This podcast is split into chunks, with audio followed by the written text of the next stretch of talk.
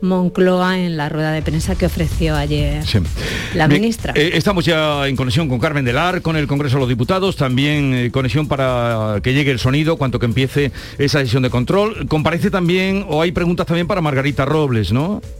Carmen. Sí, sí, sí, sí. También hay preguntas para Margarita Robles. Vamos a escuchar primero, como es habitual, a las, a las vicepresidentas, pero hay pregunta para la, la, ministra de Defensa y además una de las más interesantes la va a hacer Gabriel Rufián, o sea que va a ir a interpelarla directamente a ella y va a ser un enfrentamiento al que vamos a estar muy atentos porque le pregunta a Rufián si está el gobierno español satisfecho con la actuación de los servicios de inteligencia. O sea, va directamente Rufián al fondo de la cuestión cuando interpela a la ministra de Defensa. Va a ser la segunda pregunta que le hagan a Margarita Robles. Primero va a ser Bermúdez de Castro del Partido Popular quien le va a preguntar también a Margarita Robles. Bueno, pues ya, empieza esta sesión. Sí, conectamos sonido directo. Merichel Batés, presidenta del Congreso. del Grupo Parlamentario Popular en el Congreso. Gracias, presidenta. Señor Sánchez, hoy vuelve a ocupar el escaño de presidente del Gobierno tras cesar ayer a la directora del CNI, quedando claro que aquí gobiernan los independentistas. Caía y rodaba la cabeza de quien ha demostrado tener una hoja de servicios intachable y a solo mes y medio de la celebración en España de la cumbre de la OTAN. Pero sus socios le pedían un chivo expiatorio y usted acata dócilmente. El mensaje enviado con el cese en el CNI es un aviso a navegantes. Quien cumpla con su deber será cesado, pero quien mienta y manipule en beneficio del Gobierno será premiado. ¿Cree que es importante reforzar las instituciones del Estado? Porque usted no hace más que deteriorarlas. Bueno, la intervención de Cuca Camarra. Vamos ahora a escuchar la respuesta del presidente del Gobierno. Sonido directo desde el Congreso de los Diputados. Señor presidente del Gobierno. Muchas gracias, señora presidenta. Señoría, es evidente que ha habido un fallo en la seguridad de las comunicaciones del Gobierno de España. Y lo que ha hecho el Gobierno de España ha sido lo que hemos hecho siempre, cumplir con la ley, poner en conocimiento de la justicia estos hechos delictivos y actuar con absoluta transparencia ante la opinión pública. Ayer efectivamente Silencio, por favor. de la directora del CNI y yo quiero aprovechar para reconocer su trabajo y también reconocer el trabajo de los 3.000 funcionarios y funcionarias del Centro Nacional de Inteligencia. Pero en todo caso, señorías, en todo caso, les diré que con este gobierno ni los fondos públicos, ni las fuerzas y cuerpos de seguridad del Estado, ni tampoco los servicios de inteligencia se van a utilizar para tapar hechos delictivos, ni tampoco para, para perseguir adversarios políticos fuera de la ley. Bueno, vamos a ver ahora qué dice Cuca. La pasa la primera pregunta de Cuca Gamarra ha sido muy abierta. Vamos a escuchar. Señor Sánchez, ¿quién firma la directiva de inteligencia que marca los objetivos bajo los cuales actúa el CNI? Usted. ¿A quién informa, siguiendo la ley, el CNI? A usted. Luego el Gobierno, a diferencia de lo que ha dicho, sí que lo sabía, porque lo tenía que saber. Pero resulta que lo que hemos conocido es que usted negociaba la gobernabilidad con aquellos a los que el Estado tenía que investigar. Y esto no ocurre en ninguna democracia del mundo. ¿Por qué? Porque es la degradación absoluta de la política, que es lo que usted representa. ¿Se ha preguntado alguna vez por qué los independentistas quieren a Pedro Sánchez al frente del Gobierno de España? Porque con usted son más fuertes. Puigdemont, Junqueras, Otegui no quieren a Alberto Núñez Feijóo, le quieren a usted sus socios políticos por su debilidad. Porque el éxito del proyecto político de Esquerra y de Bildu pasa necesariamente por un presidente, y ese es usted, que esté dispuesto a socavar desde dentro las instituciones del Estado de Derecho. Y usted responde a sus expectativas. Cuando salga de la Moncloa, que está cerca, no solo dejará una grave crisis económica a lo que ya estamos acostumbrados cuando gobierna el Partido Socialista, dejará también una dura y difícil crisis institucional que será más difícil de revertir. Pero en el Partido Popular somos perfectamente conscientes de lo que vamos a encontrar y estamos preparados para gobernar. Muchas gracias.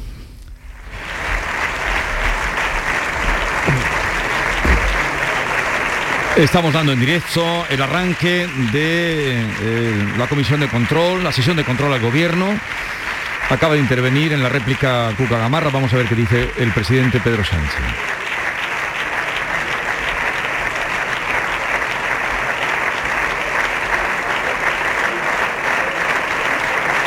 Siguen los aplausos, estamos en directo, no se ha cortado la comunicación, sino que no, no, no se ha cortado. continúan los aplausos.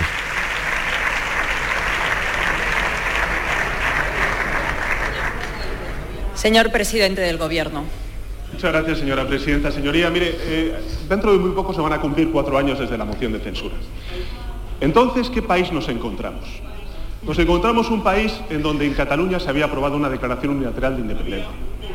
Había un gobierno con un partido condenado por corrupción, con una secretaria general del Partido Popular y ministra de Silencio, por favor. que destruía, que destruía martillazos las pruebas en la justicia.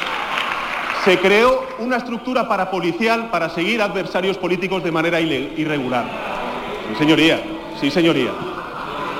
Y España en Europa contaba como un cero a la izquierda. La situación hoy, señoría, no es perfecta. La situación hoy no es perfecta. Pero reconozcamos que hoy se cumple la Constitución en todo el territorio de España. Que los mangantes no están en el gobierno como sí ocurría cuando ustedes estaban en el gobierno. Señoría. Y que España, y que España, y que España hoy defiende sus intereses en la Unión Europea. Se hace valer y tiene influencia. Imagínese, señoría, si además de todo eso, si además de todo eso contáramos con el principal partido de la oposición ayudando al gobierno de España en la respuesta a la pandemia o también a las consecuencias económicas de la guerra o ayudando al gobierno de España ante las instituciones comunitarias. Bueno, la verdad es que soy bastante ingenuo, porque entonces estaríamos hablando de una derecha moderna y europeísta y no la desgracia de derecha que sufre la democracia española. Hasta aquí la conexión, Carmen del Arco. No sé si quieres apuntar algo. Nosotros seguimos con nuestro programa. Nada, como habéis podido ver, está la tensión muy, muy fuerte entre Partido Popular y PSOE. Vamos a ver cómo sigue. Os seguiremos contando con el resto de grupos. Muy bien, en próximo boletín informativo arranca fuerte. ¿eh? Yo no tengo más La remedio. sesión, aquí nosotros desconectamos. no, Venga. no tengo más remedio que soliviantarme otra vez. Es que no se puede hablar templado de estas cosas. Vamos a ver. El presidente ha dicho sin pudor alguno, pues claro, hay que tener pudor para.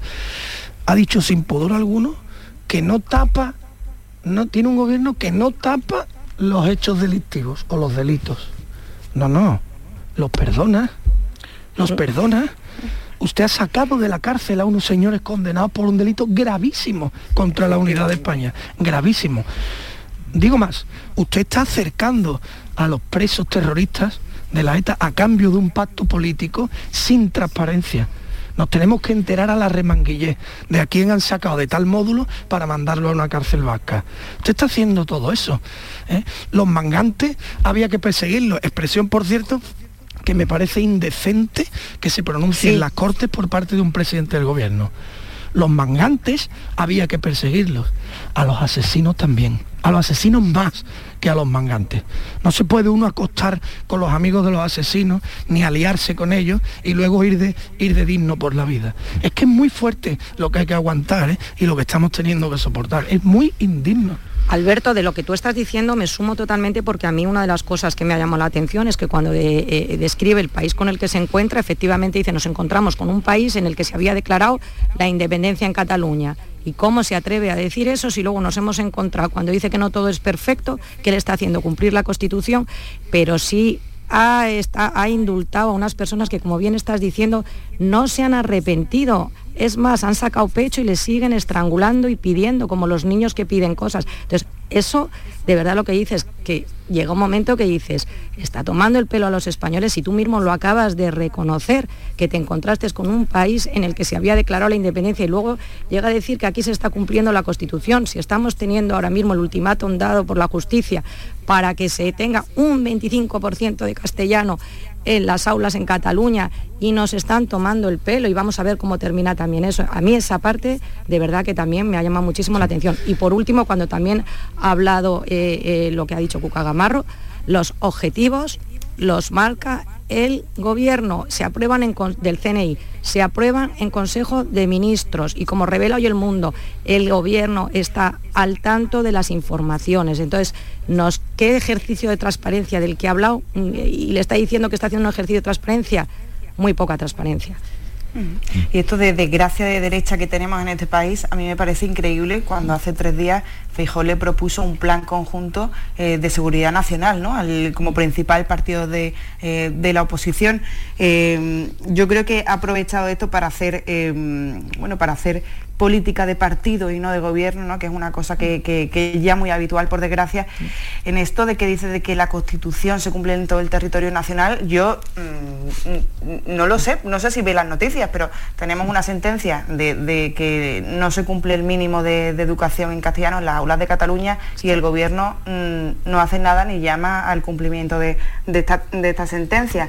Sí que me parece eh, muy llamativo eh, que Sánchez sí, a diferencia de Margarita Robles, sí justifica el cese de Paz Esteban y, habla de un evidente fallo de seguridad.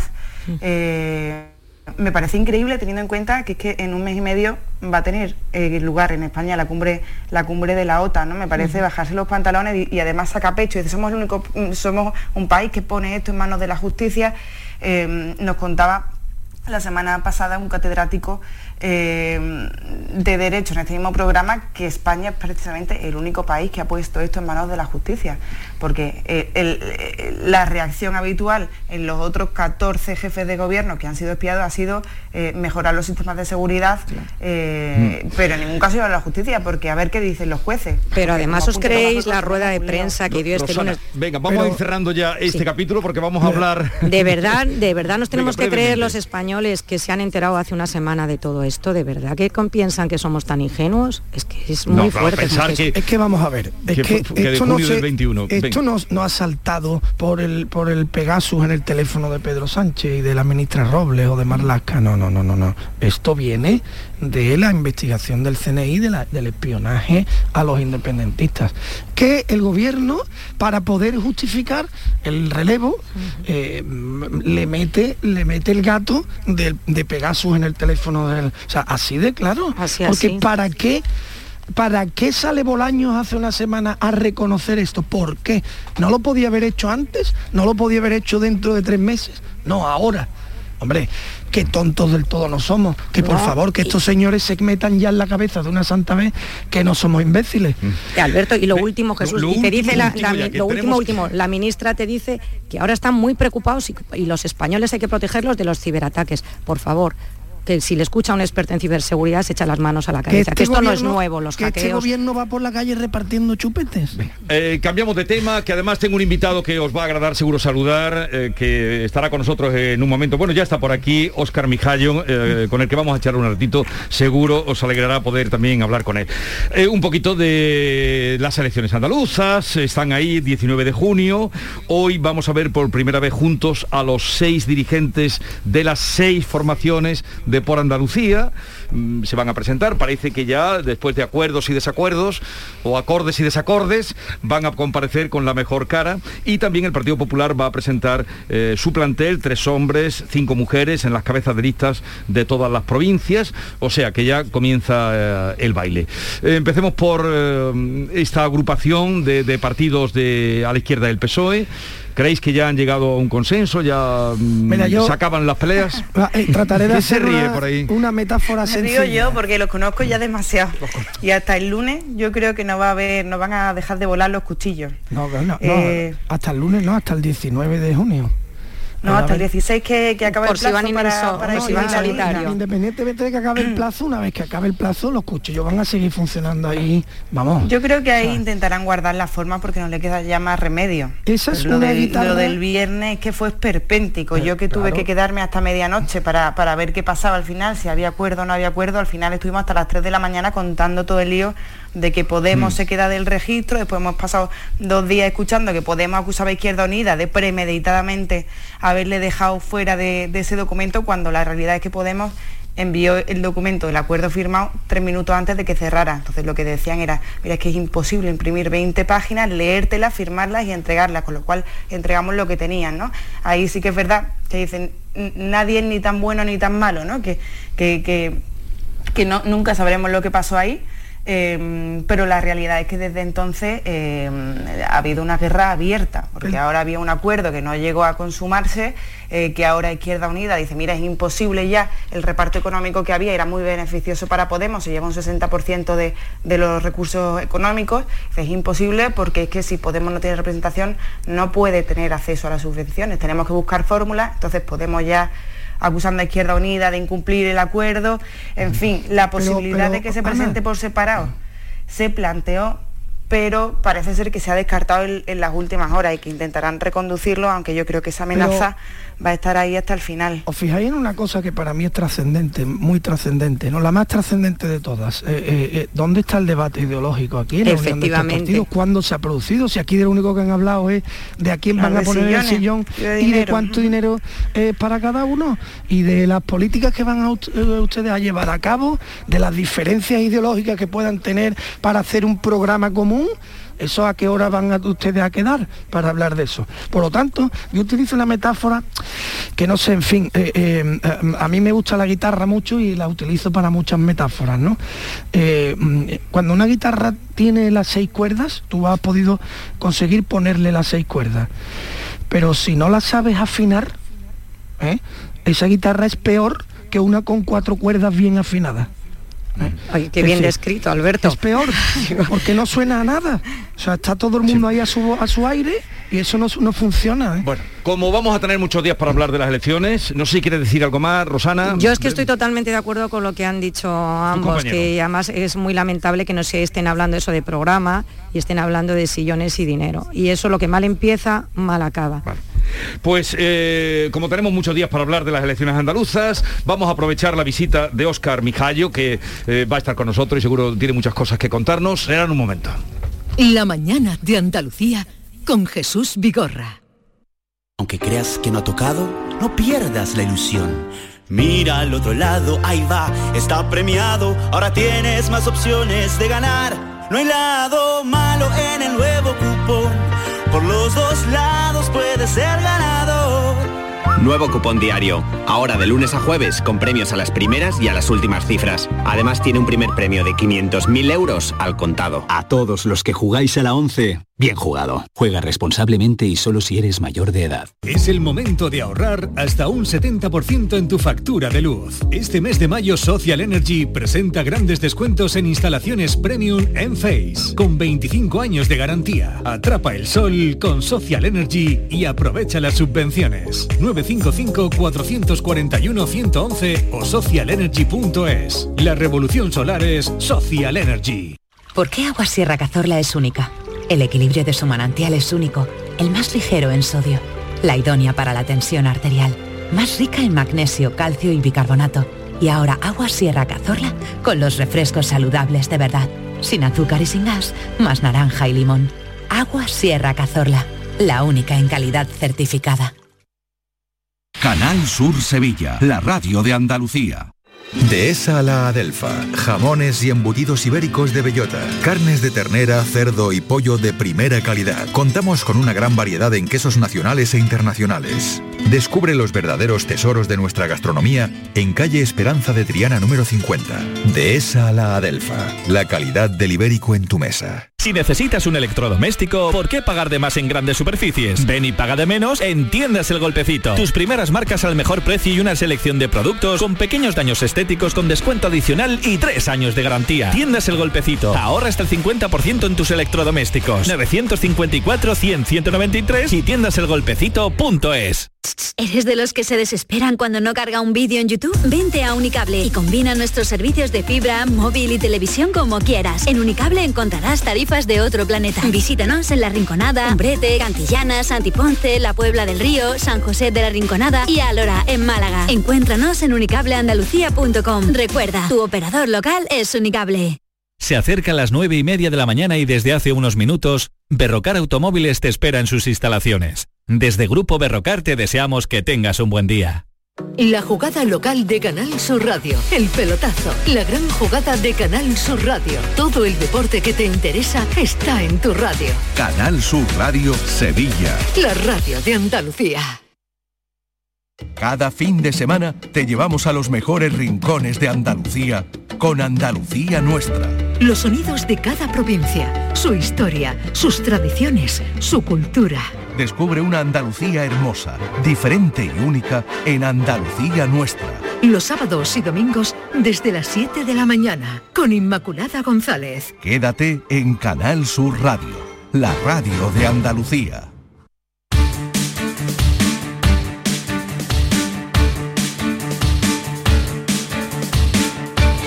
La mañana de Andalucía con Jesús Vigorra.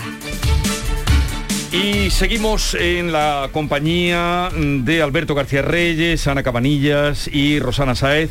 Y como se anunciaba, tenemos hoy la visita, la suerte de tener aquí de cerca a quien hemos visto con muchísima atención y seguido en todos los conflictos que narra y cuenta el último de la guerra de Ucrania. Óscar Mijayo, corresponsal de Televisión Española, estuvo antes en, en Oriente Próximo, ahora en Ucrania, los 53 días de, de la guerra, los primeros que estuvo allí. Óscar Mijayo, buenos días. Hola, buenos días, ¿qué tal? Gracias por acudir, por levantarte, porque anoche supongo que con la noche tan maravillosa que haría en Sevilla, pues te acostarías tarde. ¿eh? Bueno, no muy tarde, pero sí, un poquito. bueno, eh, ¿cómo está siguiendo ahora desde aquí lo que está ocurriendo allí en Ucrania, donde tú viviste eh, pues todos los primeros días de, de la guerra? Mm. Bueno, pues eh, uno intenta desconectarse, ¿no? Porque, porque eh, cuando llegas, pues es una, es una experiencia muy intensa y tal, pero es casi imposible, ¿no? Es casi imposible, pues porque todos los días nos están eh, bombardeando con esas imágenes, cada día vemos más muertos, cada día vemos más de- bombardeos. Se pensó en principio que no iba a ser una guerra corta, pero no ha sido así. Es decir, cada día vemos más brutalidad. Eh, ¿Viste la imagen? Sí, no sé si lo habrás visto, porque ayer tenías que el acto con Médicos Sin Fronteras, que fue el que convocaba, ¿no? La, la reunión para hablar de eh, el periodismo, fotoperiodismo. Claro. Eh, la imagen de una soldada ucraniana en Mariupol cantando, una mujer. eh, cantando, era creo que era en la cerería, en la puerta. No, no, no vi, eh, concretamente no vi esa imagen, pero Bueno, me parece que visto de muchas. quién hablamos, porque es una chica que es una Sí. de las pocas soldados que ha pedido sí. Que, que la graben por si la matan. Pero sí, sí, y esa- eh, aparece ella cantando. Pero ayer no, ayer no pude verlo. Ayer no pudiste verlo, pero mm, bueno, mm, tantas son las imágenes que, que tú has vivido allí, que has contado y que nos han mostrado, que si te pido cuál sería la que más huella te ha dejado o, o te ha- más te ha conmovido. Bueno, eh, yo creo que toda la brutalidad que hemos visto en Bucha y todos los testimonios que hemos visto en Bucha, porque sí, hay imágenes de guerra, pues como esta que me comentas de Mariupol, de la que Sí. simboliza la resistencia ucraniana, eh, pero bueno, son, son imágenes bélicas que, que a mí me conmueven más las imágenes de los de los de los civiles, ¿no? Entonces eh, ver, por ejemplo, esa foto de estuvimos ayer con Santi Palacios, esa foto suya de la mano en, en la fosa común, eh, esa mujer semienterrada, ¿no? Eh, es decir, eh, yo creo que, que todas esas imágenes y esos testimonios de, de violaciones, de, de asesinatos, de ejecuciones, yo creo que, que quizás es así. Luego, como historia, si me hablas de historia, yo siempre hablo del hospital de el hospital eh, infantil de Zaporilla. Cuando bombardearon, cuando atacaron la central nuclear de Zaporilla, en el hospital nos llevaron a, a- a hacer el refugio antiaéreo y ahí estuvimos en la sala de los, de los eh, niños con enfermedades terminales o, o- muy graves que tenían que estar conectados al oxígeno. Estaban las enfermeras poniendo mm, precinto en las ventanas por si para cuando llegara el ataque, que al final llegó, eh, para cuando llegara el ataque que los cristales no cortaran a los niños porque no se les puede bajar del refugio al refugio para protegerlos porque dependen del oxígeno. Entonces si los sacaban eh, del, refugio, o sea, de la habitación que tiene suministro de oxígeno, lógicamente morirían. Entonces tenían que quedarse allí y bueno, pues eh, a su suerte a rezar porque una bomba no les alcanzara, ¿no? Porque ellos no pueden bajar al refugio, allí no hay suministro de oxígeno. Tú has estado eh, en varias guerras ya contando, eh, has estado en Irak, eh, no sé cuántas llevas, si llevas... mm, ¿Cuántas has 10, estado? 10, 12. 10 o 12. Eh, ¿Qué diferencia hay en esta, que es la última, la que, está, la que nos estáis retransmitiendo, la que estamos viendo en directo día y noche, y otras experiencias que tú has tenido en Colombia, en toda la parte de Oriente? Bueno, yo creo que desgraciadamente principalmente la, gran diferencia, porque todas las guerras se parecen mucho, pero la gran diferencia que hay con esta guerra es que esta guerra nos pilla muy cerca y que los que están muriendo pues son rubios, con ojos claros, etcétera, ¿no? Entonces, como nos pilla tan cerca y nos sube el precio del gas y nos sube el precio del petróleo y nos sube el precio del pan, porque Ucrania exporta muchos cereales, pues entonces le hacemos más caso. Eh, esta guerra, por ejemplo, mm, sí que es cierto que yo he visto más brutalidad generalizada, porque por ejemplo incluso en la batalla de Mosul contra el Daesh, la parte de Mosul que estaba en la ciudad vieja, donde al final se refugió el Daesh, estaba totalmente destruida, pero otras partes de la ciudad no estaban tan, tan, tan, dañadas, ¿no? Pero ahora podemos ver, por ejemplo, zonas de Kharkiv o zonas de Mariupol, eh, Borodian, eh, están totalmente, totalmente destruidas, ¿no? Irpin. Es decir, aquí ha habido un ensañamiento muy importante que yo no había visto, por ejemplo, en Afganistán o no había visto en Irak, salvo, como digo, en, Mosul. ¿eh? Eh, yo en la guerra de Irak en 2003 no vi las ciudades tan destruidas como las estoy viendo ahora, ¿no? Eh, es decir, aquí está viendo el, ejército ruso, los métodos del ejército ruso son especialmente eh, agresivos contra la población civil. ¿Y los datos de mm, bajas en un ejército y en otro? Mm, hmm. Vamos un poco, ¿vais a cuentagotas o es imposible saber cuántos están cayendo? Claro, es muy difícil porque cada, cada ejército en una guerra tiene que mantener la moral. Entonces, mm, inflan los datos del contrario y desinflan los suyos. ¿No? No, no, lógicamente no cuentan la verdad. Lo que ocurre es que sí que es un país que está exponiendo más lo que sucede a la luz, a la opinión pública, que es Ucrania. Tú en Ucrania puedes ir, es decir, a Ucrania podemos ir, al territorio ucraniano podemos ir. No es fácil trabajar, porque primero porque hay una guerra, segundo porque eh, los ucranianos, bueno, antes tardaban más en, en, dar los permisos, pero los dan. Y bueno, tercero, pues porque hay unas leyes mm, de censura de la información eh, censura militar que existe en casi todas las guerras. ¿eh? O sea, es decir, tú ecológicamente no puedes dar en tiempo real o, concretamente la posición de las unidades militares exacta y su número. ¿Por qué? Porque si decimos, oye, que hay, un, hay 50 tanques y 250 de las fuerzas especiales del batallón tercero en el kilómetro 7 de la Nacional 6, lógicamente estás dando información a un enemigo para que, para que bombardee el kilómetro 7 ¿no? y destruya todas esas unidades militares. O dónde ha caído un proyectil en un momento exacto, a qué hora y porque entonces la artillería puede corregir el tiro, ¿no? Entonces, esas son leyes de, censura eh, que existen en todos los ejércitos y en todas las guerras. Entonces, así es difícil trabajar, ¿no? Pero, pero por lo menos puedes trabajar, ¿no? Eh, y luego hay otro bando en el que es imposible trabajar, es decir, desde la parte, desde la parte rusa, cuando nuestra compañera Erika Reja trató de llegar, paraban en Rostov del Don a la prensa y de allí no se podía pasar, ¿no? Entonces es una cosa mucho más eh, difícil, porque, eh, por ejemplo, los rusos han aprobado una legislación en la que te enfrentas a 15 años de cárcel en el caso de que desinformes o que ellos consideren que, han que has desinformado sobre lo que está ocurriendo, ocurriendo en la guerra o desprestigies a sus Fuerzas Armadas y de hecho la BBC, la CNN, etcétera, etcétera, etcétera, se han marchado de allí, ¿no? Y nosotros nos hemos marchado allí. Con lo, cual, eh, hay, un país que te está dejando mm, que tú veas y otro país que no. Bueno, Óscar Mijayo, ustedes lo han visto, corresponsal de televisión española, ha dicho de 10, 11, 12 guerras que eh, lo hemos visto nuestros compañeros. Eh, también quiero, si queréis charlar con él, me acompaña Ana Cabanillas en Madrid, Rosana Sáez que está en Jerez y Alberto García Reyes que está aquí conmigo. A mí me gustaría preguntarle como especialista en tierra hostil, eh, ¿cuánto, cuánto, mm, ¿Cuánta verdad nos llega eh, hasta aquí de lo que está pasando allí realmente? ¿Cuánta verdad en el sentido general? ¿no? ¿Cuánto saben los propios ciudadanos que están sufriendo la guerra hmm. acerca de lo que está pasando? Y por lo tanto, ¿cuánto podéis contar vosotros? Pues claro, la información la tenéis que coger de allí. Hmm. ¿Cuánto saben allí? Bueno, eh, vamos a ver, allí, eh, allí ellos tienen más o menos acceso a la información eh, siempre que no estén muy cerca del frente, es decir, más o menos, más o menos hay, hay, hay, acceso a la información. El problema es que, claro, ocurre que mm, siempre cuando, cuando hay una guerra la información se polariza.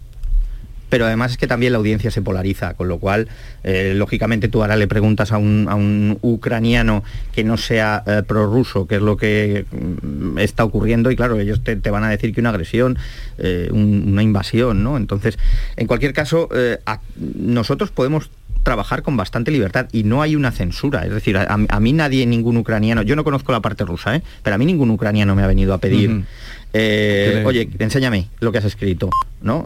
No me han venido a pedir, no me han venido a, decir, eh, sí me han venido a decir, oiga, usted no puede grabar ese control, usted no puede grabar esos, esa batería de misiles, usted, eso sí, pero, pero tal. En cualquier caso, ya te digo, siempre hay un clásico entre los periodistas de Mm, de, guerra, que, es la frase esta de que la primera víctima de la guerra es la verdad.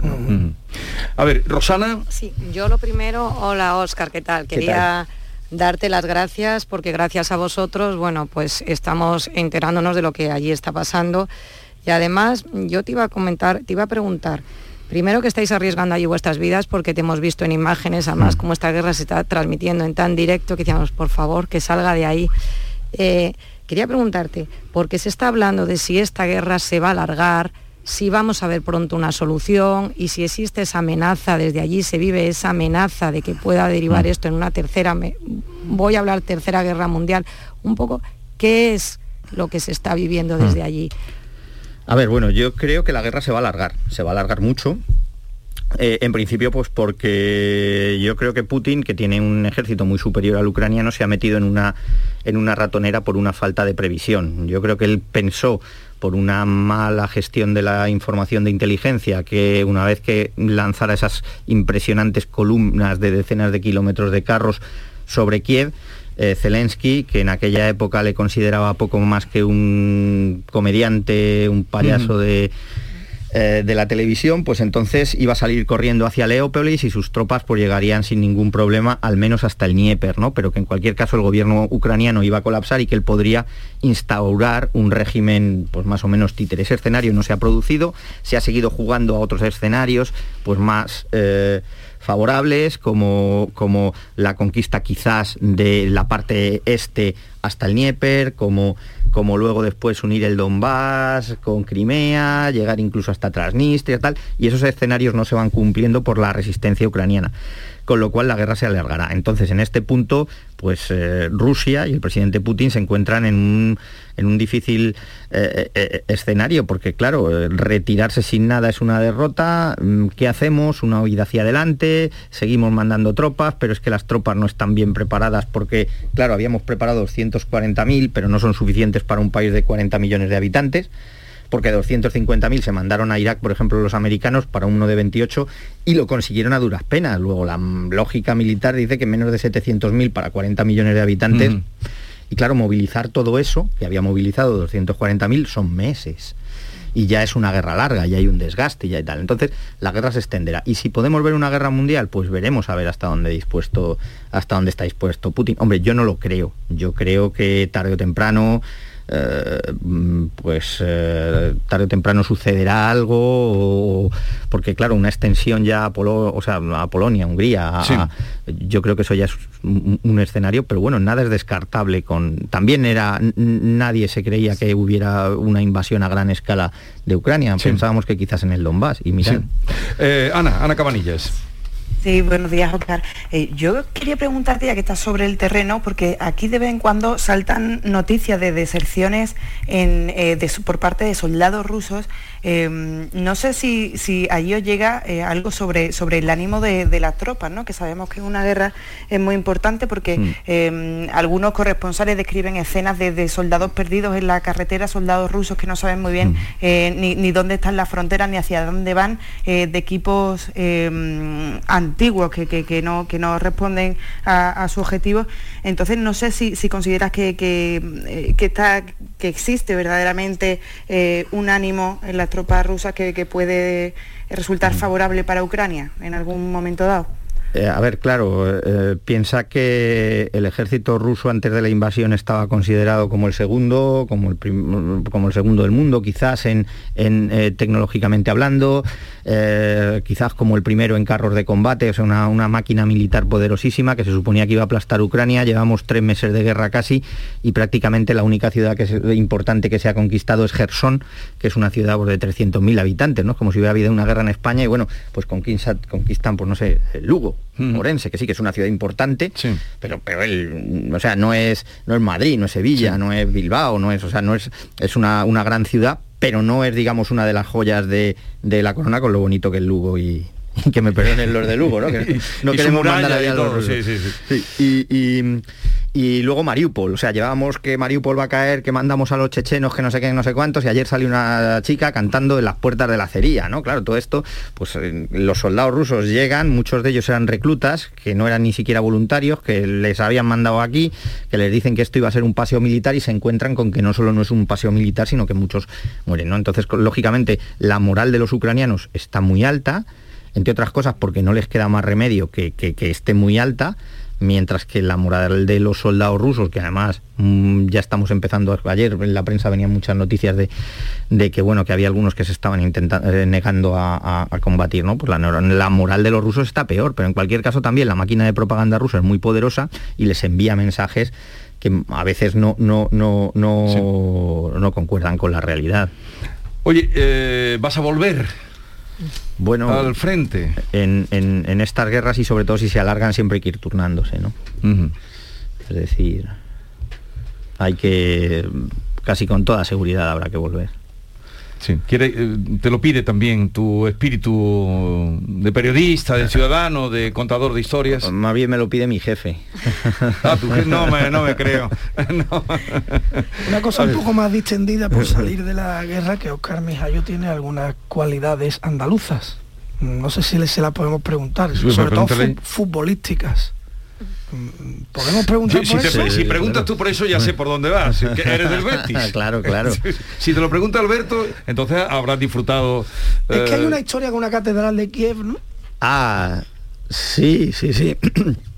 Claro, porque resulta que, bueno, ayer lo primero que hice cuando llegué a Sevilla y eran las 4 de la tarde, pues a, a pasear de la plaza de San Francisco hasta hasta la hasta la hasta el hasta el Benito Villamarín. O sea, eso fue lo primero que hiciste cuando llegaste a Sevilla. Claro, porque Irte de a las 4 de la tarde de la Plaza de San Francisco ¿Cómo soy los béticos? Bueno, cuenta, cuenta, perdón. Sí, bueno, no, porque porque llegamos, estábamos en Kiev y entonces de repente voy andando y veo una iglesia, el día que se jugaban las semifinales de la Copa, veo una iglesia, la iglesia de San Andrés de Kiev y coño, está pintada con franjas verdes y blancas y le digo, es una señal. Y a cámara, y llega Miguel Ángel de la Fuente y dice, pero vais a perder. Digo, si gana, lo primero que haga cuando llegue a Sevilla la próxima vez es, me voy andando desde el hotel, desde donde esté, al, Villamarín. Y, entonces, eh, efectivamente, pues joder, ganamos y entonces ayer me tocó irme de la estación del AVE, me fui andando al hotel, que está en la plaza de San Francisco, que hay como 30, 40 minutos. Y de allí dejé la maleta y me fui al, al, Benito Villamarín. Pues a cumplir la promesa. Claro, porque bueno, eso, te honra a, cumplir la palabra dada. Sí, porque además yo es que soy soy soy agnóstico, pero pero pero bueno, si existe Dios tiene que ser del Betis, está claro, ¿no? no hay más preguntas. Perdón, eh, a ver. Rosana. No, decía que fue con buena temperatura ahora, además. Sí, sí, sí, sí, sí, Pero hay que cumplir la, la hay Que cumplir, hay que cumplir siempre. Bueno, además, eh, te da tiempo a escribir cuando vuelvas, porque dices que tu jefe te va... Esto es para que luego lo dices así para que tu mujer no se entere de que tú estás queriendo volver. Pero cuando vuelvas en tu petate, ¿qué libros llevas? Mm, bueno... ¿Te da tiempo a leer? Me, da tiempo a leer y... ¿Y te ayuda la lectura? Sí. Sí, me da tiempo a leer, me da tiempo a escribir. Pues mira, esta última vez me he llevado El infinito en un junco de Irene Vallejo, eh, que estaba muy bien. Y luego, sobre todo, que todas estas experiencias pues dan muchísimo tiempo para, para, pues, para pensar, para, para escribir, etcétera, Digo porque tú tienes El médico de Mosul, que fue tu última novela, y estás a punto de sacar una que tiene que ver también mucho con esta tierra, ¿no? Claro, eh, estoy a punto de sacar El beso de los océanos con Contraluz del grupo Anaya. Eh, y lógicamente eh, eh, en gran parte se desarrolla aquí en Sevilla porque es la historia de es la historia de la circunnavegación que se cumplen ahora 500, años, vista a través de los ojos de un grumete no de los grandes personajes por darle darle otro enfoque que fue uno de los 18 supervivientes de los 250 que salieron. Y pues como descubre pues vas descubriendo este chico cómo va creciendo en esa expedición cómo va descubriendo la sexualidad, el amor, la amistad, etcétera, etcétera, ¿no? El beso de los océanos. El beso de los océanos. ¿Y para cuándo sale? El 9 de junio. 9 de junio. O sea que vendrás por aquí también a, promocionar la novela, ¿no? Seguro, seguro. Y si no, al campo el Betty. Pues aquí quedas, aquí quedas invitado, pero dejarías también una foto para mandársela a tu compañero, ¿no? De, que cumpliste la palabra. Anda, anda, la tengo, la tengo. ahí en el Benito Villamarí. Por cierto, que él es, eh, aunque sea Betty, no creo, él es de Arenas de San Pedro, un pueblo de, Ávila. Eh, gracias por la visita, por haberte venido esta mañana con nosotros y sobre todo gracias por todo tu trabajo que, desde luego reconocemos y, lo, estás haciendo muy bien. Además, hasta nuestro querido amigo Arturo te dio la bendición. El otro día leía que a Oscar Mijayo lo, te bendecía como cronista y corresponsal, con, larga experiencia que tiene también Arturo. Bueno, pues lo dicho, que, disfrutes de estos días de descanso y hasta que vengas con el libro. Muchas gracias a vosotros por invitar. Ana Cabanilla, Rosana Saez, eh, Alberto García Reyes. Bueno, la letrita para despedir y ya cerramos. Letrita. Venga, vamos a decir una, una letra por de una de las de toda la vida, ¿no? Sí.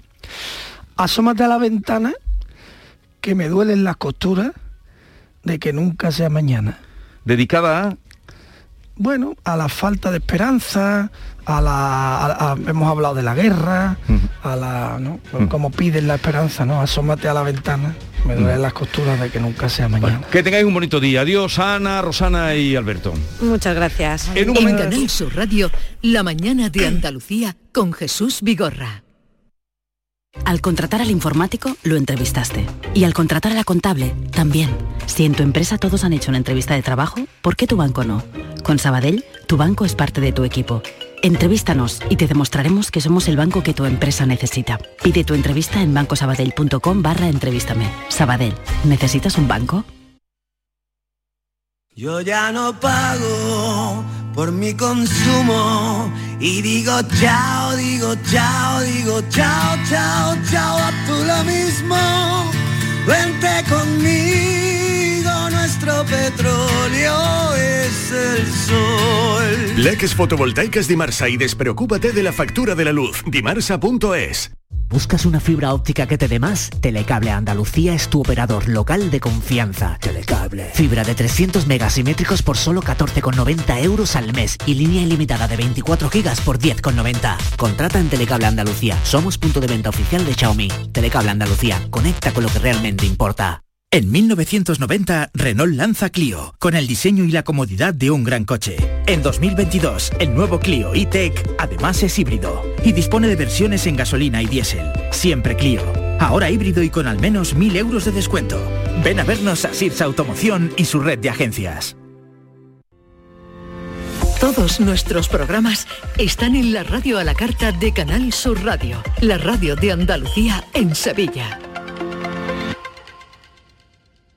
Cambiar el mundo. Cambiar lo que haces y cómo lo haces. Dar una segunda vida a las cosas. Apostar por el sol. Valorar cada gota de agua.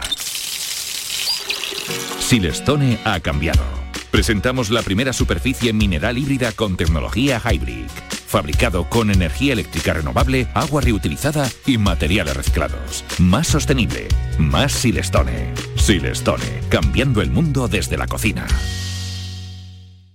Canal Sur Mediodía. ¿Quieres saber qué ha pasado en las últimas horas donde vives? La actualidad de tu provincia y tu entorno más cercano está en Canal Sur Mediodía, con toda la información que necesitas. De lunes a viernes, desde las 12, en tu emisora de Canal Sur Radio. Quédate en Canal Sur Radio. La radio de Andalucía.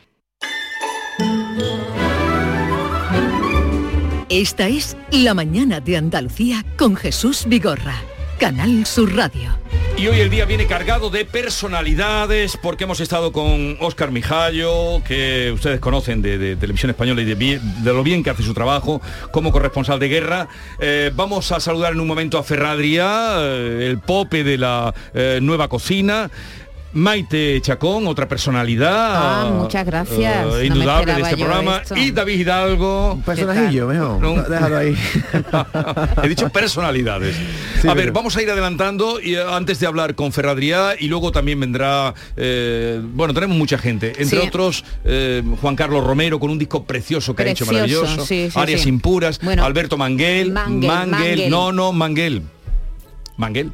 Lo acabamos de mirar, Jesús. Miradlo donde queráis, pero esto tendría que tener que, tilde. que no, no tiene tilde porque no es un no es un apellido español. Luego se lo vamos a preguntar. Luego se lo vamos a preguntar a él, Se lo que vamos a preguntar a él que tenemos aquí una discusión. es el dueño de, la su herida. apellido. Pero yo apunto que es Manguel. No, es Manguel, porque Vale. además hemos oído entrevistas suyas en pero Argentina. yo he oído una entrevista suya en Argentina y le dice Manguel. Pues yo acabo de oír, nosotros, como tú me lo has dicho, me he ido Ven, a. YouTube y he mirado y era Es que hay le, unos le apellidos que no son españoles que a lo mejor no se Claro, acentúan. no, no llevan tilde. Bueno, se lo preguntaremos a él, no pasa nada.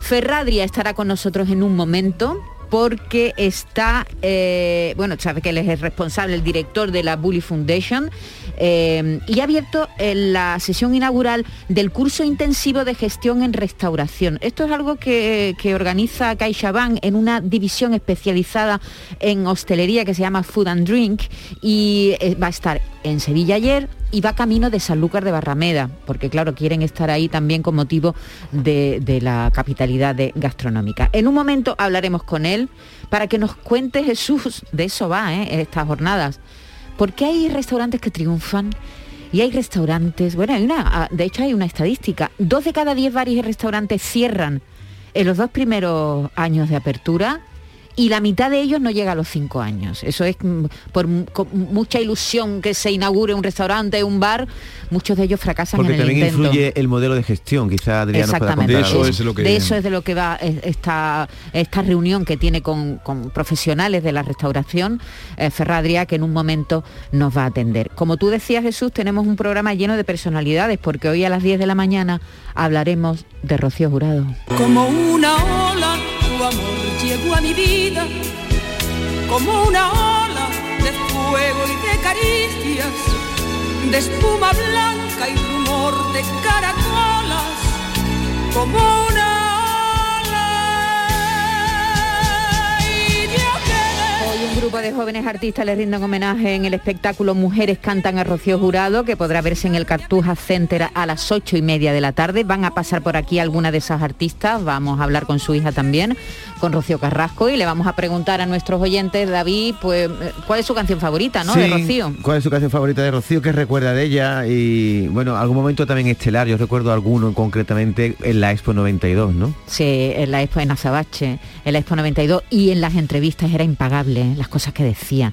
Era, era un poco como Lola Flores, ¿verdad? Que Daba te titulares, daba sorprendía. titulares, Daba sí. tit- te, te quedabas hipnotizada viéndola siempre que salía ¿Y tú la te vas tele. arrancar, Esa belleza impresionante. No, no me Oye, atrevo. eh, vamos a hablar también Jurado con no su me hija, hablar con Rocío Carrasco, que viene También. a ese espectáculo de, de hoy. Sí, Juan Carlos Romero, que estrena este, eh, el pasado viernes 22 de abril, estrenó su nuevo trabajo discográfico, Arias Impuras, que es una muy curioso, es una mirada flamenca a la obra de compositores clásicos y como tú dices también, hablaremos con Alberto Mangel o Manguel. Y en un momento estamos con Ferradria, que está por Andalucía, Sevilla, Sanlúcar. Eh, le preguntaremos si se acercará a probar ya el atún que está ahora saliendo de la almadraba. En un momento estamos con él. La mañana de Andalucía. Canal Sur Radio. ¿Sabes la carrera que quieres estudiar el año que viene? En Academia Méndez Núñez te ayudamos a conseguir la nota que necesites en selectividad con nuestro curso intensivo del 30 de mayo al 13 de junio. No te quedes sin tu plaza. Contamos con clases online y presenciales. Ven a Academia Méndez Núñez y lo conseguirás. Más información y reservas en academiamn.com. Ven a vivir el verano. Las mejores playas y una gastronomía única te esperan. Albufeira. Sol, playa y mucho más. Visita albufeira.pt. Piensa en algo necesario para la vida, algo natural, algo que fluye por la grita más pequeña, el agua. Ahora imagina un lugar donde relajarte, donde sanar por dentro y por fuera. Hotel Balneario San Nicolás, un destino único donde el agua emerge desde el interior de la tierra a 47 grados y medio. Visítanos en Alama, muy cerca de ti. Más información en balneariosannicolás.es. En 1990, Renault lanza Clio, con el diseño y la comodidad de un gran coche. En 2022, el nuevo Clio E-Tech además es híbrido y dispone de versiones en gasolina y diésel. Siempre Clio. Ahora híbrido y con al menos 1.000 euros de descuento. Ven a vernos a Sirsa Automoción y su red de agencias. Jesús Vigorra, Mariló Maldonado, Yuyu, Rafa Cremades, Domi del Postigo, Pepe da Rosa. Todos están en Canal Sur Radio Sevilla.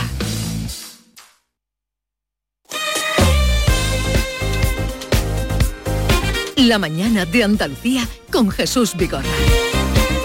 Coincidiendo con el primer aniversario de Food and Drinks, que es una división especializada de CaixaBank que presta apoyo al sector hostelero, se ha organizado una serie de actos en Sevilla y Sanlúcar de Barrameda. Ayer, el chef y responsable de Bully Foundation, Ferrá Adrià, abrió la sesión inaugural del curso intensivo de gestión en restauración en el Caixa Forum de Sevilla ante 90 profesionales de la hostelería andaluza. Hoy eh, se irá para Sanlúcar de Barrameda y nos atiende en este momento Ferrá Adrià. Buenos días. Buenos días, aquí en Sevilla. Eh, todavía en Sevilla, ¿no? Sí, sí, sí, sí. Bueno, a ver, eh, nos dicen que dos de cada diez bares y restaurantes cierran en los dos primeros años de apertura y la mitad de ellos no llegan a los cinco años. Sí. ¿Qué lectura hace usted de este dato? Porque el tema de la gestión pues no se lleva bien, ¿no? Está claro que si hay una buena gestión no sucede esto. Entonces eh, la gente monta un negocio sin entender que los números son los más importantes.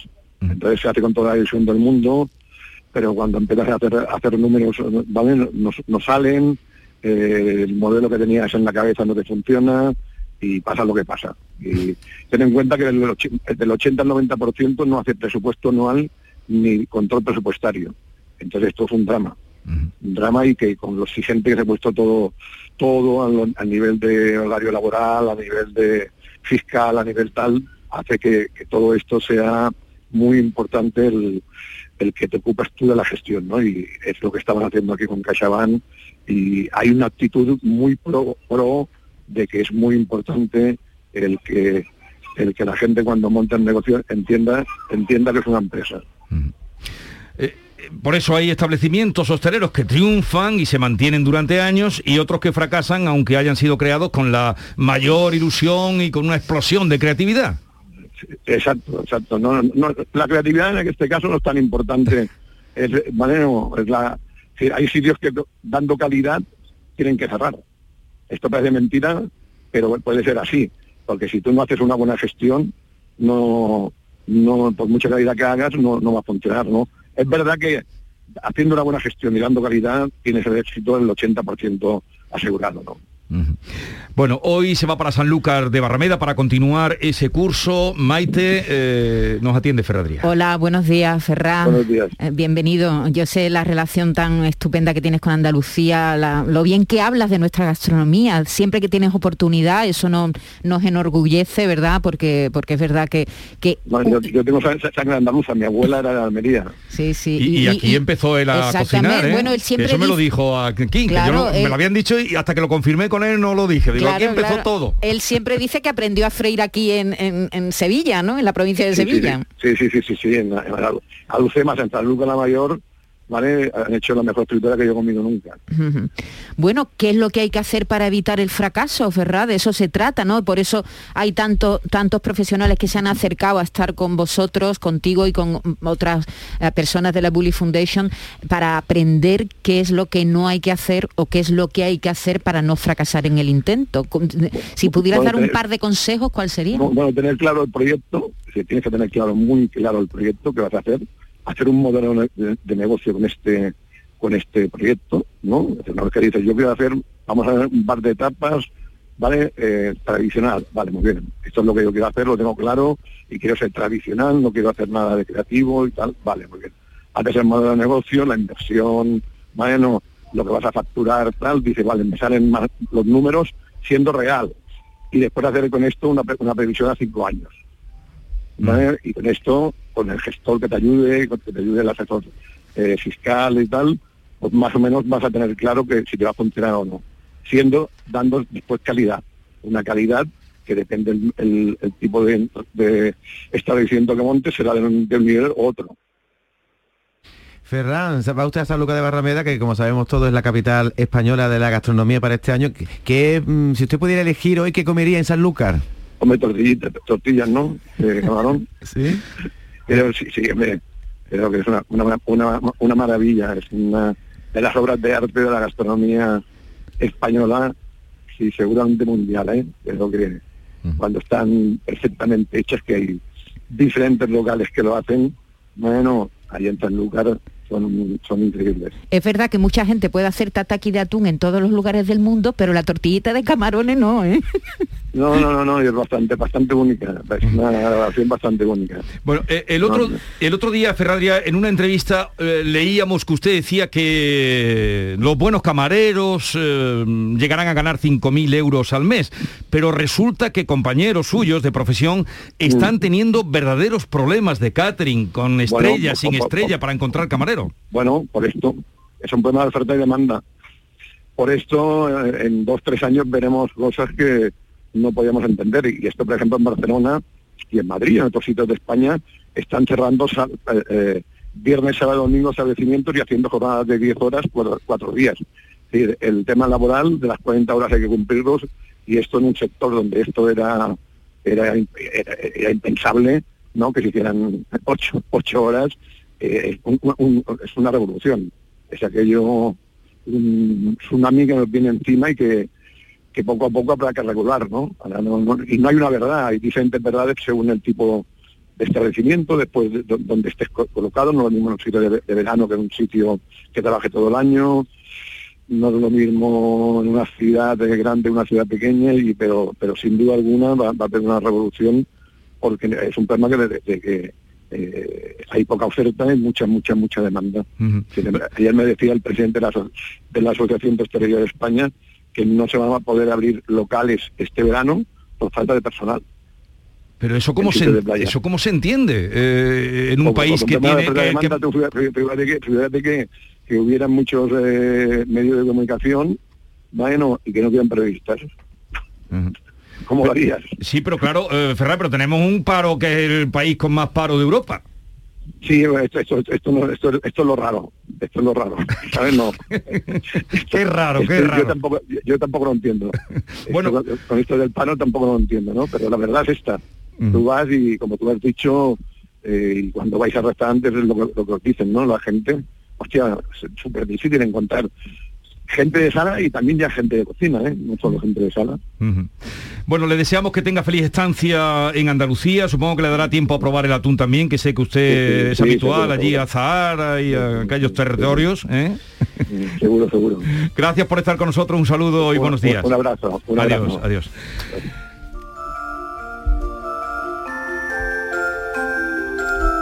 Nos preguntábamos esta mañana qué fue, si destitución o relevo, sustitución o cese, defensa o ataque. El caso es que la directora del CNI, funcionaria de carrera, ya está en su casa por cuestión, vamos, pues casi con, con alta responsabilidad. Ella es, eh, vamos, tiene su plaza y, conquistada por méritos propios.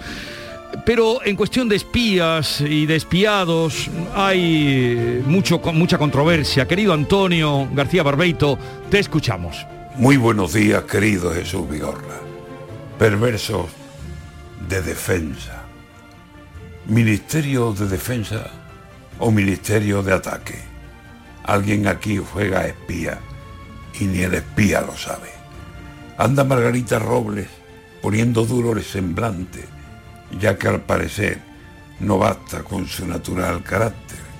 Y cansada del jaleo, el CNI está que arde del Pegaso que ha pegado el oído por los aires y se ha enterado de todo, como oreja de comadre, como coro de vecinas en el café de la tarde, que repasan una a una 30 honras que se encarten.